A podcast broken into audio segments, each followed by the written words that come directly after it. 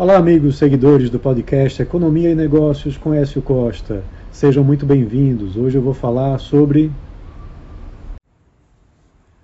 a reforma tributária, que com novas exceções deve ficar com alíquota ainda maior que os atuais 27,5%, conforme estão sendo estimados. O relator da, da reforma tributária no Senado, Eduardo Braga, apresentou uma complementação de voto que ampliou as exceções para mais segmentos e a Comissão de Constituição e Justiça aprovou o relatório com mais de 250 emendas. As alterações beneficiam bancos, taxistas, clubes de futebol e a indústria automotiva. Também atendem a pleitos do, dos governadores do Centro-Oeste e Nordeste, além do próprio agronegócio não há ainda um cálculo sobre a nova versão e seu impacto sobre o valor final do IVA, que já vem sendo estimado em 27,5% pelo Ministério da Fazenda, o maior do mundo. Braga manteve a atual isenção na compra de automóveis por pessoas com deficiência ou no espectro autista e também por taxistas.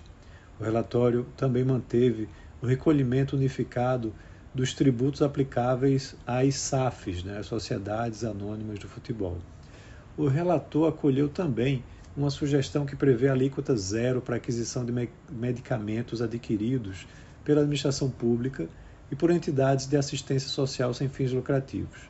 O objetivo seria equiparar o tratamento tributário do revendedor nacional, hoje prejudicado pela importação direta por entidades imunes.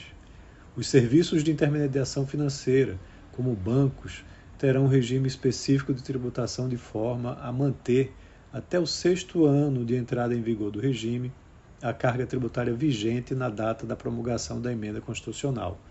Também haverá um regime específico para o FGTS. Outro ponto alterado mantém a possibilidade de cobrança de tributos sobre produtos primários e semi-elaborados pelos estados do Mato Grosso, Mato Grosso do Sul, Goiás e Pará estendendo a medida até 2043. No texto aprovado na Câmara e no parecer anterior de Braga, a, co a cobrança terminaria junto com o ICMS em 2032.